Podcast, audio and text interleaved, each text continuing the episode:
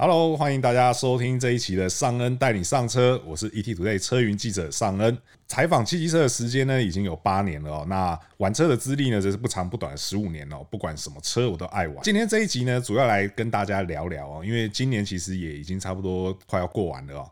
那今年在机车市场呢，其实有一些蛮有趣的东西，我想来跟大家分享。因为我们突然发现到呢，机车车厂今年是非常非常认真。过去我们都说很多新车只是换换贴纸而已，但今年有非常多有趣的新东西哦，想来跟大家分享。既然要谈到机车呢，当当然就要请到这个机车方面的达人哦，所以我们今天请到了这个专业的车手，同时也是 Bike In 机车资讯网的总编小三。大家好，我是 Bike In 机车资讯网的小三。因为其实跟小三算也同业一段时间了，其实每年的这个时间点呢，我们应该在米兰。对，但因为今年大家知道，因为疫情的关系哦，所以我们没有办法去哦。那为什么特别提到米兰这件事情呢？是因为过去所有重要的新车大概都会在这个时间点冒出来。今年疫情的关系呢，米兰车展取消了，所以很多车子呢是以线上发表的方式来进行哦。但是呢，有一个地方例外，就是在台湾。对。台湾今年到现在已经办了不少场的这个实体的发表会，是，甚至我觉得规模或是频率都更胜以往。对，因为可能有些国外原厂就把资源就干脆丢到台湾这边来，让我们多做一点事情做宣传。对，所以这跟以前是不太一样的。而且今年台湾市场也可以算是全球市场唯一逆势成长的地方。对，所以呢，今年呢、啊，从大概疫情比较稳定之后，然后就开始冒出很多很有趣的新车，是，而且是我们过去不曾想象过的。甚至有都市传说，就是演变成真的这个。对对，对小三来讲，你觉得今年第一台让你哇的车子是哪一台？当然就是雅马哈的 Cygnus Gravis，对，进站六代。对，因为刚为什么说都市传说成真哦？这一台车其实它也差不多二十呃十八年了，差不多已经十八年了。就是如果你是刚出生的时候进站一代发表，你现在也可以买它最新的进站，因为你十八岁可以买车了。对，哦，那。现在它从第一代推出的时候，因为它其实创了很多市场上的改革哦。那个时候还不太流行所谓的双避震的车子，十二寸的车子，很多人那时候我记得刚发表，那时候我们就是刚开始接触玩车的年代，很多人都说这个车应该不行，这么笨重，谁会想骑？年轻人要的就是比较轻巧啊，好骑、好改的车。对。可是它颠覆了大家的想象，大家发现说，原来十二寸的摩托车是这么稳，不管是山路啦，或者是比赛场上。其他能见度都非常高，甚至我记得那时候大家会开玩笑，台北是天鹅湖，因为上市的时候大家昵称它是天鹅嘛。对，你只要每次红绿灯就是车距，也因为这样子，所以很多人在它改款的时候都在想说，哇，你这个车卖这么好，会不会开发出水冷引擎？因为它有时代背景啊，当时是二行程转四行程的年代，那四行程的车子其实你以动力输出来讲，没有像二行程这么样的直接，你要把。动力在做大，可能就是排气量升级啦，或者说引擎变成水冷的，让它可以转速拉得更高哦，更耐操等等。可是大家等了十几年都没有出现哦。你只要每一次它改款，二代、三代、四代，水冷、水冷、水冷、水冷、哦。我爸爸在雅马哈工作，有看到新的水冷引擎了啊。这行老板说下个月出了一定是水冷引擎，这都市传说啊。对，就在今年这个都市传说成真的，真的推出水冷引擎了。这个部分我觉得其实我从两个面向来看，第一个就是。对于我们骑车人来讲啊，它是好事，因为车子的性能会变得更好。因为不管你是全原厂骑哦，但是你骑的时间比较长，路程比较长，你用水冷引擎，因为它会比较稳定一点。在骑的过程中，只要你有定时保养，其实在使用上你会觉得比较好一点哦，车子比较耐啊。另外一个层面就是，其实这几年啊，一直有人在谣传，那台湾三叶它的整个生产线可能会缩编哦，甚至撤掉，因为现在东南亚。整个雅马哈应该说全球车厂，他们都把主力放在东南亚那边，人工比较便宜。在这样的情况之下，因为你记不记得雅马哈有一台车 X-Max 三百啊？它上市的时候，其实它的售价真的吓死人，因为它的配备，它原厂就有 TCS，然后它的配备，它的动力，配上它的售价，其实那时候真的是一个震撼弹，让很多国产我们讲黄牌大洋有点尴尬，因为配备可能没有它那么好，售价又比人家高一些。这最主要就是因为 X-Max 它属于全球战略车。我就是大量生产你的零件啊，你的人工，我全部都集中在那边，所以那一台车在全世界都是属于价格破坏者这种方式。现在他们是不是有可能用这样模式把它导入到我们说的白牌车款一二五啦、一五年的上面？这一颗引擎，因为其实进站六代我们大家等很久了嘛，看到实车的时候，我相信很多人会有点疑惑，这个是进站吗？它那个家族的 DNA 好像不太一样了。然后你再进一步去看那个车型哦，隐隐约约有一点东南亚那种 Underbone 车型的感觉，但不是那么的明显。可是它的引擎跟东南亚卖很久而且很热销的 Aerox 是一样的，所以那个时候会有这样传言说，诶，是不是工厂要撤掉？就是大家担心说，会不会以后都把东南亚的引擎拿来台湾使用？会有这样子的疑惑在。这个部分我们先待会再谈。重点是这台车上市之后，我们有去做试驾。对。它动力确实比以前好，只要这十几年你有买过进站，你都知道这台车呢好骑哦，但是也很欠改，因为动力上没有那么的强嘛，车架很强啊，整个骑起来也感觉很好，自然会希望它的动力会变得更好。这次改款之后，哎，这个部分有做到，然后一些配备像是 ABS 的当然有，它当然也提供了 CBS 的系统，然后 LED 的头灯啊，然后整个车架各方面的进步是很有感的，所以这台车出来之后。我自己觉得它一定会卖的原因，是因为哦，它让我的 YouTube 频道带来一波很大的流量。我们自己其实有时候也会观察啦，有一些车款，像我们自己很喜欢的进口车，比如说 KTM 的车型，很帅，但是它的流量并不会高，因为表示说它可能是部分的玩家才会去关注这个车。可是进站不一样，那个我一看流量说，哇，这个车应该会卖。对哦，那所以这一台车，我觉得它对台湾今年车市会带来一个很大的影响，是因为。国产车厂啊，其实我们刚刚讲，现在全球就台湾逆势成长，可是国产车厂今年严格来说是稍微安静了一点。像比如说光阳或三阳，他们在去年就有做了很多的革新，比如说三阳的 DRG 这些车款，今年它就本来就是一个酝酿，因为你不可能每年都发表新车。我自己做车评，应该说进媒体这一段时间哦，有时候真的看到有一些留言会很不舒服，因为有人就说，哎，车厂改款就是换贴纸换壳而已。可是我们认真去想哦，如果每年都大改款，而只是从引擎改到整个配备都变的话，你那个车价要跌得多高啊？车厂要回本，它其实就是东西要卖得出去，把成本压低降下来，回收了以后，我才有能力去开发下一个世代的引擎去做新的东西嘛。这个也很有趣。近战历史上，因为你几乎每一代你一定都多少有接触过，卖最久的是近战二代，对，不是因为它最热销，所以它卖的比较不好。所以它必须把这个产品生命周期再拉长一点，让它成本可以回来，这样才能够回收。我觉得这个是比较不一样的。竞争六代出来以后，我觉得它会带动的，就是说未来它的同级竞争对手是不是也都会往水冷这个方向去走？我自己是很期待啦。我觉得这台车是今年。甚至可能在未来两三年，它的影响力会是非常非常大的。即便是除了进站以外哦，嗯、到后面的像前两天才前前一阵才发表这个 BWS，对，其实也走上一样的架构。但是我觉得 BWS 更不一样的地方是，它在设计上，就是外形我们看得到的部分，算是一个蛮大的突破。对，大家如果有看过那台车，我觉得不管你是喜欢或不喜欢，你一定都会说它很特别。因为它真的是跟过往的车款长得完全不一样哦，甚至呢，它还影响到了一些，我觉得研发人员这种事情，研发人员在新车发表前，他是绝对不能讲的。可是我记得今年啊，好像七八月的时候，那时候大家进站出来啊，就说车子很不一样啊，有些人不喜欢它的设计，就说车子丑，他们都会忍不住说。你等一等，埋伏笔了。他不能讲，对，他不能讲，他们却都很有职业道德。对，然后他就说：“你们等一等，要帅是不是？要不一样是不是？”啊，我看到 BWS 实车的时候，我真的我在现场，我印象很深。那个车骑出来的时候，当下我在旁边是用笔电，我在做笔记嘛，是我完全忘记我要打什么。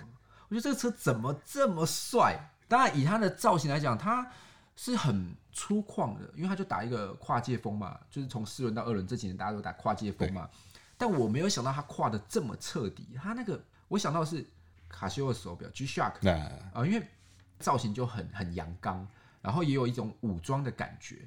当然，在我冷静下来，我雀跃的心冷却下来之后，我开始想说，哎、欸，这个车不知道市场的接受度如何？因为其实有很多车型啊，我们都觉得很帅，可是不见得我们会去买。像有时候我看到一些超级跑车，我觉得哇，这个好棒，一定要拥有一台。可是我又难免会去想，如果我真的买了，我平常的穿着打扮骑这个车适不适合？所以那时候我会担心 BWS 有这样的问题。可是后来在网络上的发酵跟后续的评价，其实我觉得它有打中年轻人的心，甚至我有一些朋友啊，本来是要买进站六代，他们现在看到车之后说，哎，我们干脆考虑一下这个车行不行？另外就是这台车出来啊。啊，它的引擎是跟进站是同一个架构的嘛，都有车架啦，还有一些传动上有一些微幅的调整。这个我觉得也就呼应了我们刚刚前面讲的，未来是不是说同一个引擎就有点平台化的概念，都是相同的基础去做一些风格上的调整？我觉得有这个可能性。那时候试完车啊，我也觉得雅马哈有一点点敢跳，就是因为进战六代出来的时候，大家嫌它的避震器有点过硬。我后来去试，因为我我们第一次测试是在进战六代是在赛车场，我心想说哪有怪，因为有些同业觉得它偏硬。我觉得这个车好骑得很，因为在赛车场嘛。后来到路上骑，发现哎呦，真的是 稍微硬了一点，稍微硬了一点。可是它在 Bwiz 上，它有稍微调回来。除了它本身风格设定是比较偏越野，要骑烂路之外，它也是有听到消费者心声的哦。所以我觉得 Bwiz 这一款车，虽然它不像进站它的声量这么大，可是我觉得它后市哦，我是相当看好的。对，这台车应该蛮有趣。嗯，那其实过去讲到雅马哈，大家还会有另外一个印象是。嗯呃，好比说像进站第一代刚推出来，除了你刚刚前面提到说，大家觉得这个车子会不会有点笨重啊，嗯、然后对它有些质疑啊，其实还有另外一个最多人讲的事情就是，是这车好丑。一开始大家会这样讲，这车好丑，可是后来卖翻了，很奇怪哦。雅马哈的车子都是这样的，就是刚出来的时候，包含我们自己在现场，你都会觉得哦好丑不好看。可是啊，当你回去再写稿，你在发稿完之后，你越看越觉得。哎、欸，不错哦，可以买哦。其实他们很多车都有这样子的，就是状况。对，那这个东西我也跟他们的研发有聊过，就是专门做设计开发的。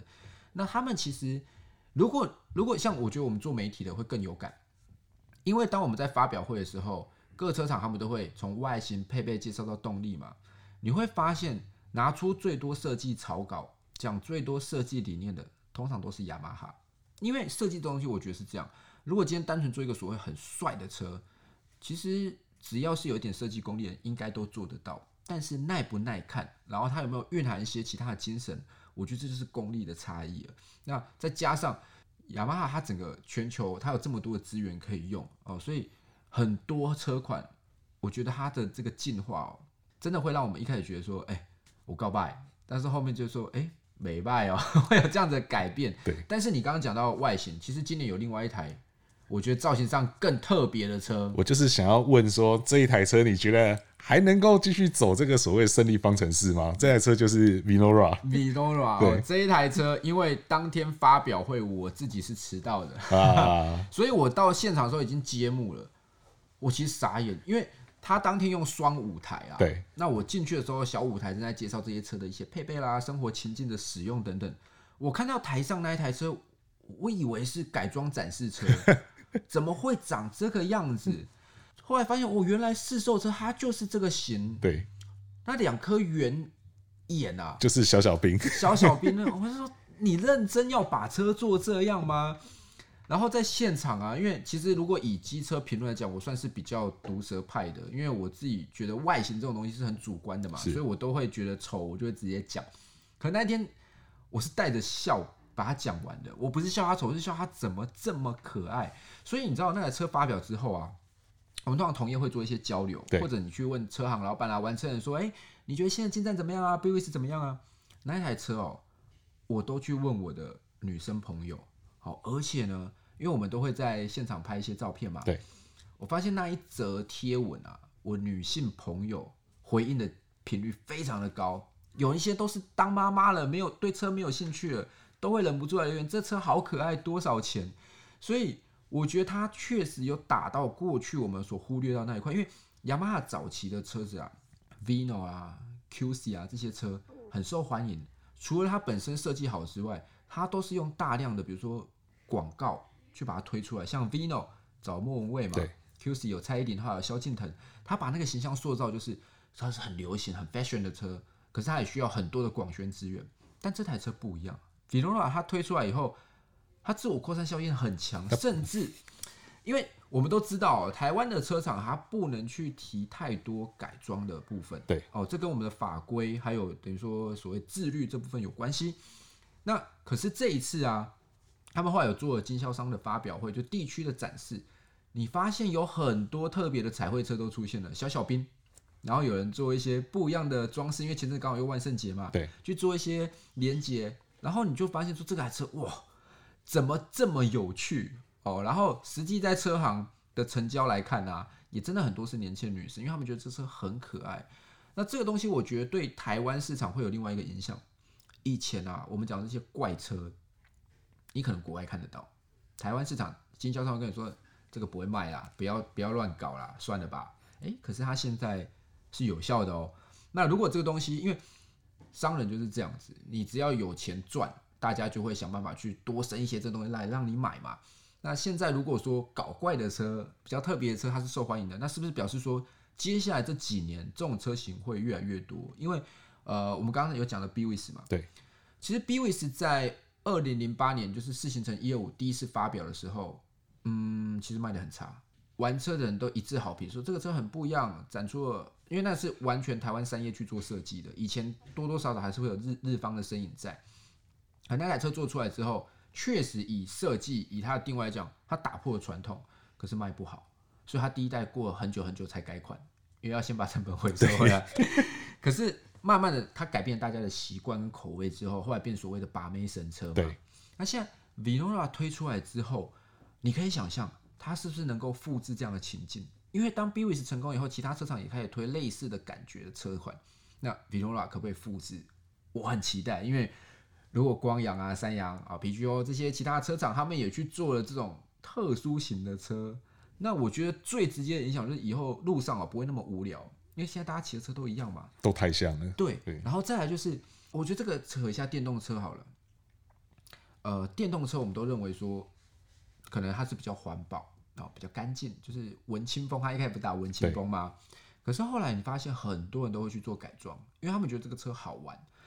也因为好玩，我前一阵子就是我现在在弄电动车，所以会去跑一些改装店嘛。他们告诉我一个我很讶异的事实，其实改电动车的女生比例跟男生几乎是差不多的。因为以前对很多女生来讲，这就是代步工具啊，我又不喜欢骑车。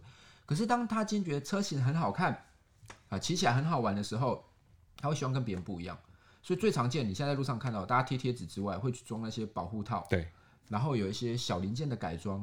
其实这一些女性车主，她们更希望、更愿意主动去做这个事情，因为她想要跟别人不一样。我已经开始喜欢这个车了。这个模式、这个概念，如果今天复制到像 Vinora 这样的车款，哎，搞不好会哦。那到时候是不是？我们讲油车也可以复兴了，就是整个机车市场会变不一样。我自己很期待这一块啦。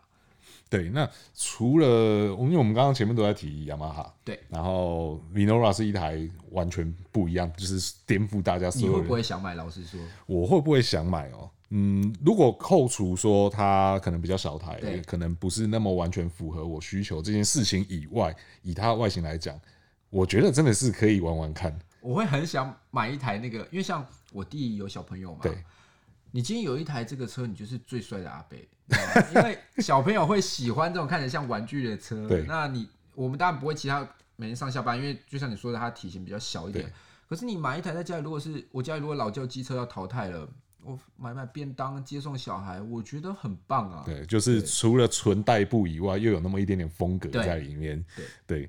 那除了说 Minora 就是外形完全颠覆以外，其实最近好像有另外一家车厂的另外一部车哦，对，三洋，对，三洋啊，三洋它现在也是用线上发表发表这个 KRN，那这一台车其实他们所谓零售系列，因为其实我当初听到这个名字的时候，我想说 搞什么 动漫是不是？因为他们从呃几年前就是 FX 代表凤凰，对，DRG 代表龙，然后现在它的 KRN 是表示麒麟，对。哎、欸，其实以前台湾车厂没有做过这样的事情，比较少会让就是这种完全不相干的车型，然后变成一个系列。系列，而且又有一个这么明确的主题。对，哦，那那个时候发表之前，大家应该有看到它的所谓的预告影片啊、哦，然后有一些车子的剪影，很多人想说啊，要出电动车了，因为它是属于比较骨架外露，然后你看到它的呃车壳也比较少。那后来发表的是速克达，那它其实跟 BWS 有点接近，就走跨界风格的车。那那一台车我看到的时候，我吓一跳啊！第一个是啊，你要走这个造型哦，因为这个造型其实在台湾你没有相似的车型，它有一点像以前 Honda 的 Rumor 这个车型曾经流行过，但是它是很 fun bike 的，所以一般人你可能会觉得，嗯，我要买这个车吗？会不会不实用？哦，这是第一点。第二个就是他说麒麟嘛，可是看不出来麒麟在哪里。嗯，这样讲起来的话，整个神兽系列可能比较接近的，大概就只有 DRG。那 FNX 至少颜色有点像月火凤凰啊。对，对，但呃，可是啊，这个东西是意念的呈现。就像我们刚刚有提到，你像雅马哈设计师，他在做设计的时候，他会掺杂一些他的理念在里面，所以你看久了，它是很耐看的。三洋这个零售系列，因为他们其实在换了整个经营跟开发团队之后，觉得他有开始做到这件事情，因为。FNX 不像，它其实有点胖胖的，但是他说凤凰，你仔细去看，他说用的一些元素，确实有那种语义的概念在里面。KRN 呢？麒麟在哪里？我后来有看哦，他们说，因为它的前面的支架是外露的嘛，对，它有一种那种麒麟角的感觉哦，粗壮的前脚，动感的感觉。当然，我觉得还是不太像啊，但是啊，呃，设计这个东西是这样，我们到时候看看实车可能会比较，因为现在它只有线上。发表，那之后听说很快就会有实车展示。我自己对这台车我我期待，可是呢，它的销售我还蛮疑惑的。像车型出来，我们大概都可以抓到什么样的人会去买它，什么样的人适合它。可是以它的定位来讲，现在台湾市场能不能接受，我自己是蛮存疑的啦。但是呢，它当然没有公布细节。可是你看三洋这几年他们在做车，从 FN 开始，他们就做所谓的三菱科技。那这些东西当然它经过包装了，它其实就是怠速启停系统，这个是最重要的。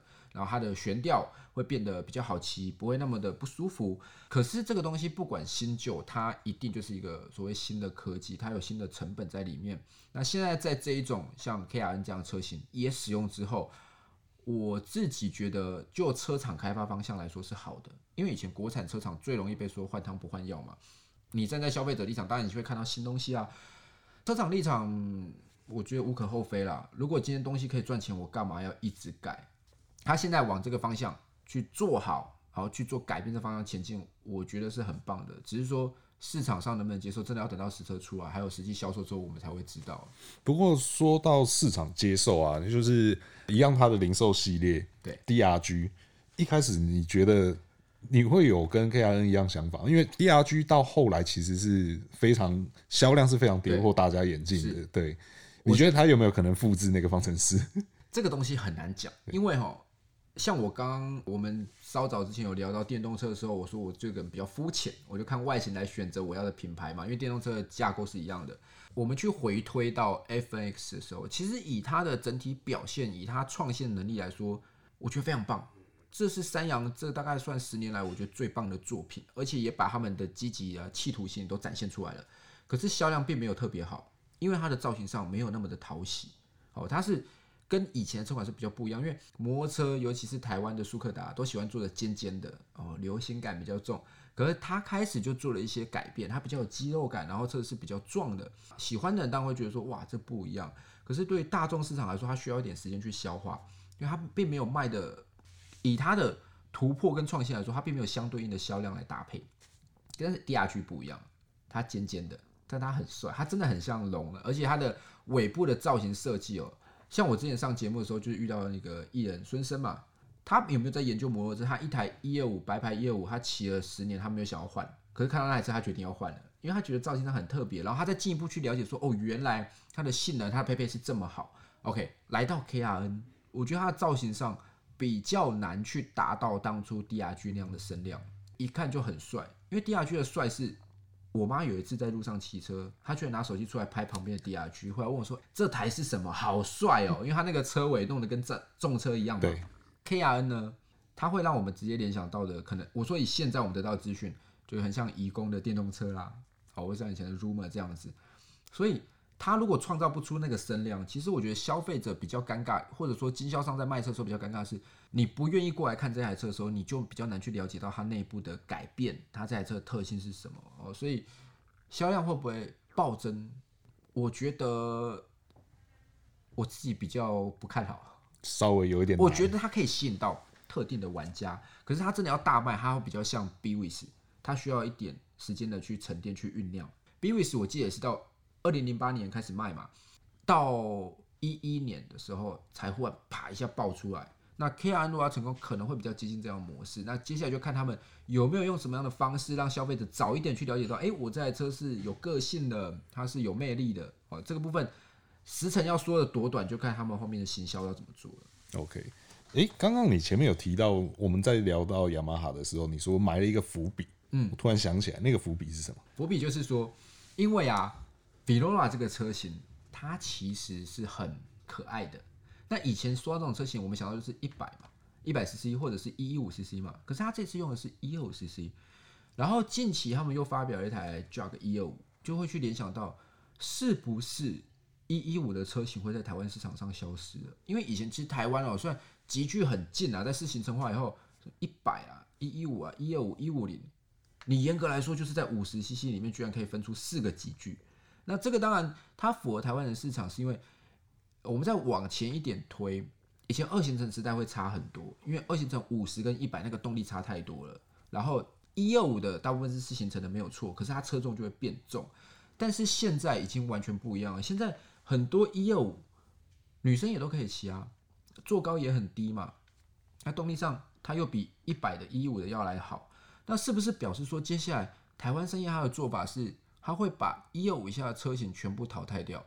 变成最低排气量是从一二五开始起跳，这是有可能的。那这个东西它会关系到另外一件事情是，像我们做车美或者说我们喜欢玩车，我很清楚的知道，一百一二五其实在重量上、骑乘上是没有差异的。你要动力好，或者应该说你喜欢这个车你就买，你不用担心说因为挂了一二五三个字它就会变比较重，我们不会有这个疑惑嘛。可是我跟你说，在市场上还真的会有，因为很多。女性，尤其是因为大部分我们我讲一个小小秘辛是，进站你觉得是什么年纪人骑比较多？进站就二十到三十这个区间吧，应该是年轻人的车嘛。可是，在他们做市场调查的时候，发现其实很多是三十五甚至到四十这个族群比较多。为什么？我也觉得很疑惑。后来我发现，第一就是有一些像我们小时候骑过进站，我们在换车，我们觉得这个车可靠，我们就换了。再来是年龄层为什么偏高？有些是爸爸妈妈买车，买给小孩买给小孩子的。啊、虽然我们都要说守法，但是很多爸妈其实他在十八岁以前可能就先买，或者怕他自己把车拿去乱搞，就买爸妈的名字，这是有的。在这样的情况之下，你看哦，如果今天雅马哈把一些女性车款啊，比较平价的车款，它都改成一二五以后，小朋友在买车的时候，其实爸妈很容易说不用买到一二五啦，你骑一百的就好了。这个观念在我们听起来有点匪夷所思，可是，在实际车行面真的有这样的问题，所以这个我觉得这可以从另外一事情佐证。雅马哈有一台车叫 RS Neo，对，它非常的轻，九十三、九十四公斤而已，真的很轻。可是它是一二五的，它初期的销量出来的时候，其实大家会有点疑惑，因为很多人他就想买一百以前 RS 一百，对，他说哈，你这个车现在变一二五会不会变很重？可是骑完以后改观，所以它的销量一直居高不下，它有拉起来。因为很多人他在意的是轻是骑的感受，可是当你今天整个市场结构改变以后，你没有一百没有一五 cc 的车的时候，消费者在买的时候他会有一点犹豫，他没有骑过，他不知道说哦，原来一二五也这么轻，所以在短时间之内，他如果真的朝我们刚刚所预测这个方向，就是最低排气量变一二五以后，可能对市场上会有一点，我觉得短时间会稍微低迷一点，大家会说啊，雅马哈车都没有。一五的我们女生骑不动，但这个当然需要时间去去让大家改变这个观念啊。啊，短时间内可能我觉得会有一点影响啊。那它长期来说，这又回到了我们刚刚讲的，我们说水冷进站它是 Aerox 的引擎。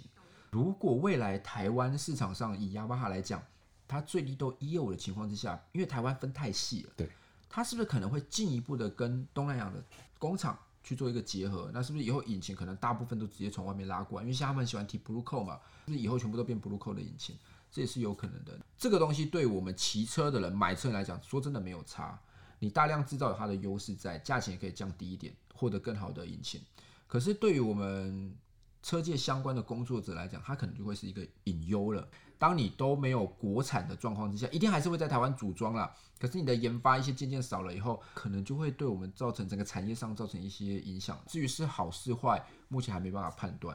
所以说，就是看起来这个趋势会变得有一点像是，或许我们可以这样大胆预测，或许会有走到有一天是可能没有国产的摩托车。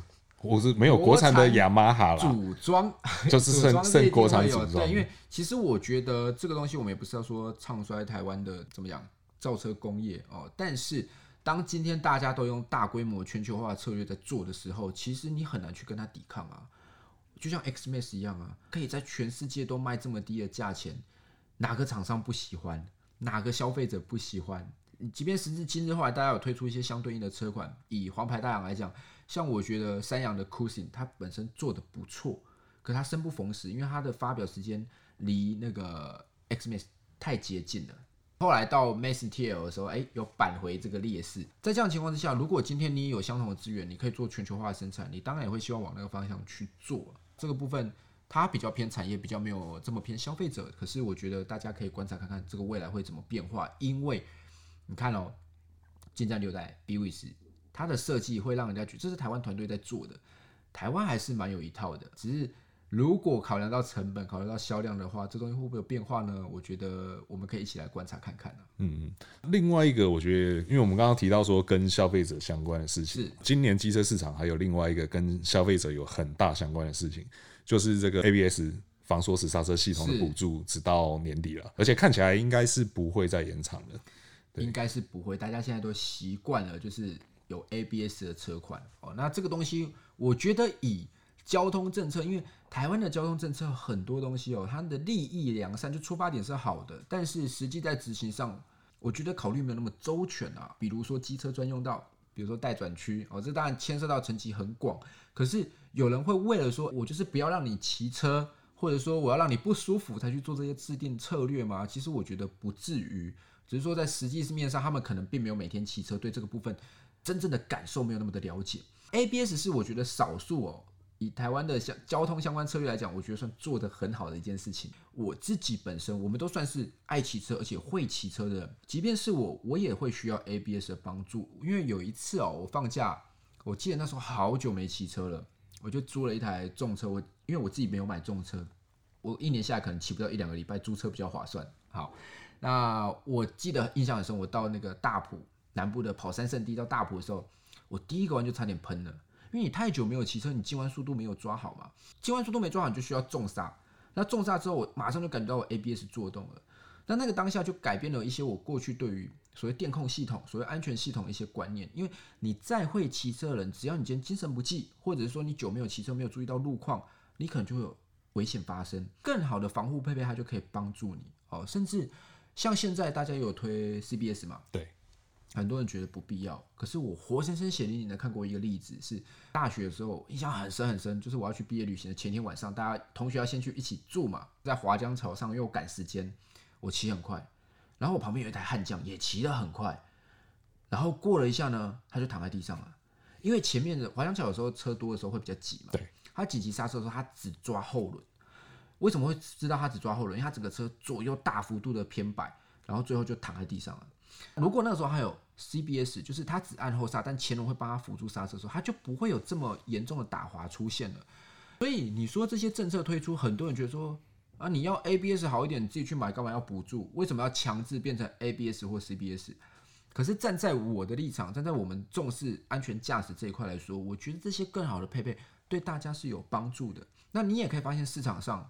我觉得从不管是车主本身，或是消费者那边来的资讯，你会发现现在 ABS 的车款，车厂现在区分很简单，好的标准版的我给你 ABS，可是你真的要便宜的车哦，那不然我就给你 CBS 让你做选择。你会发现 ABS 的车其实现在是越卖越好了，就像早期同时有鼓刹跟碟刹，或者是后来是前碟后鼓跟双碟的版本的时候，一开始比较高规格的配备都会卖不好。可是现在已经慢慢的，大家就觉得说哈，谁还会用鼓刹？前碟后鼓，我当然要双碟啊！这个观念是会改变的。我觉得政策的补助其实已经在这两年起到一个很大的作用，是我不排斥 ABS 了，因为有补助嘛。那再来用了以后发现，哎，其实真的蛮好用的。所以我觉得他这个政策阶段性的任务达成了，他退场，我觉得可以接受。他也帮助车厂做一件事情，把车价稍微抑制一下。大家常常骂说台湾车卖太贵，其实坦白讲啊，久了你们也都习惯了。以前那个我们大学时期的时候，我如果打工买车，暑假两个月可以买到一台一二五车，没问题啊。哦，可是你再到现在你要打工，可能要三个月、四个月，可能甚至还买不到。以前我印象太深了啦，进站那个时候，你有买过进站吗？我有买过进站。你买的时候多少钱？你有印象吗？我印象中还不到六万。对对，我记得那时候我买到六万的时候，被我同学笑。哦，你去哪一间车行买这么贵？对，现在现在是八万多九万在卖。对，这个他们有帮我们，就是 ABS 的策略，这个补助政策，它有让大家稍微减缓了车子又一下子变很贵的这种感觉。那现在再到明年开始，就算没有补助，我相信大家在买的时候，你会知道说 ABS 是重要的，你不会因为价钱而去排斥它。我觉得这样是 OK 的，这是没有问题。因为我相信会看我们节目，大概对车都有点认知啊。我自己还是建议。如果真的可以的话，不要去省那个钱。ABS 最好你这辈子都不要用到它。对，你最好这辈子就把它当做浪费钱都没关系。可是只要用到一次，我觉得就值回票价了。其实关于 ABS，还是有一些人会觉得说，我不骑那么快，对，我用不到它。这个你怎么看？因为我遇到太多这样的人了。然后你即便在跟他解释说啊，这个东西它有什么好处，有什么好处？对，理论上来说，我觉得这个不能说错。当我们慢的时候，一样有突发状况，你会有更多时间反应，对吧？因为你今天骑到时速一百公里的时候，你一秒不知道前进多少公尺。对，你技术再好，你的反应时间短，它就是会比较容易出错。那你今天骑得慢没有错，你会有比较多的反应时间。可是我们要知道，ABS 它的重点是在于防止锁死，它避免你的轮胎锁死打滑。那什么情况下会打滑？第一个有车子忽然冲出来，你要紧急刹车；第二个路面湿滑。或者是有一些脏污，这些都可能会让你的轮胎打滑，或者是你不正确的骑车。所以我觉得，在这样的前提之下，骑快的人他会需要 ABS，可是骑慢的人他反而更需要 ABS，因为表示说什么？以我们一般日常正常上下班骑车的速度来讲，我们都是属于中等啊。你可能会比较快啦，没有没有。但是真的骑得慢，大概就是比较婆婆妈妈啦，对，或他对车辆没有那么熟悉。这一些人他其实。一辈子他不会去研究我的刹车要怎么去操作，我要怎么让骑乘技术变更好。那你是不是更应该需要用配备来辅助你？我的观点是这样子，因为像既然提到说新车新手来讲，很多人问说新车要不要训车，我觉得绝对要。可是它训的不只是零件本身的磨合，而是你对车辆的熟悉度。甚至我会会建议我身边的朋友啊，买新车以后去找一块空地，你去试试看时速三十公里紧急刹车，五十公里紧急刹车。你不是去把它什么来历面磨开啦，让它刹车哇，这个彻底咬合，不是，你要去理解一下，当我今天真的遇到紧急状况的时候，我的车子会有什么样的动态反应？我要怎么样去把车子稳定下来？因为你不要跟我说你慢慢骑，你只要一辈子一次就好。你遇到有人从巷子冲出来，你要紧急刹车，可是你这辈子你摸到摩托车以来，有生以来你从来没有做过紧急刹车这个动作的时候。你怎么知道去怎么反应？哦，你像很多我们看 MotoGP Marquez 世界冠军，他每次快要摔车都可以救回来嘛。那你也看到很多选手是，哎，车子抖抖抖，最后都稳下来，不是他们天生神力，是他们曾经摔过很严重，他们知道在这个情况之下他要怎么去做应对，所以他可以把这个状况给排除掉。可是如果今天我是一个从来不研究摩托车的人，这个状况发生的时候你会慌，那慌的时候你又不知道我什么前七后三，刹车比例调整。点放没有，那当下你心里除了满满的脏话跟尖叫以外，你没有办法做其他的反应。所以可以的话，你就选择 ABS 或 CBS 的车款，你只要把车身扶正，剩下让它去帮助你去避免掉这个危险，我觉得是比较好的。所以认真讲，骑得慢会比较安全，可是骑得慢人更需要 ABS 的帮助。对，所以连机车达人都这样子说，那我相信应该。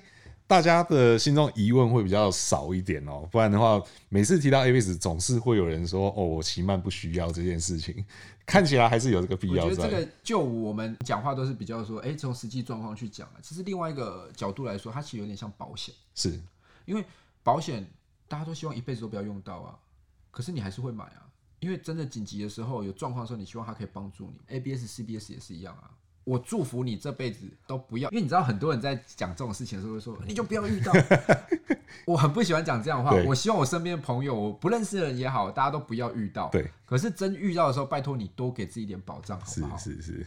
OK，好。那所以今天跟小三聊了台湾市场今年有趣的车子真的是蛮多的哦。虽然说，即便在这个疫情的情况下，但也还好，我们台湾的这个防疫措施得当哦，所以让我们今年有非常多的惊喜哦。同时也提醒大家，就是这个 ABS 补助政策哦，直到这个年底就结束哦。如果刚好有要买新车的朋友，就像小三讲的哦，保险你会买哦，ABS 其实这东西还是有它的必要性在哦。如果有任何要买摩托车的朋友，可以多多往这个方面去考虑一下。那同时，小张也跟我们分享了一些关于机车产业。未来可能会有的变化，所以说大家喜欢玩车的朋友也可以再持续观察看看哦。今天的节目呢，也就差不多到这边告一尾声哦。还没有订阅的朋友，记得要订阅哦。那如果你有任何的意见啊，想要跟我们讨论啊，也都欢迎在留言提出来哦。请大家持续锁定我们尚恩带你上车的节目哦。那我们今天节目到这边，谢谢大家收听，我们下次再见，拜拜，拜拜。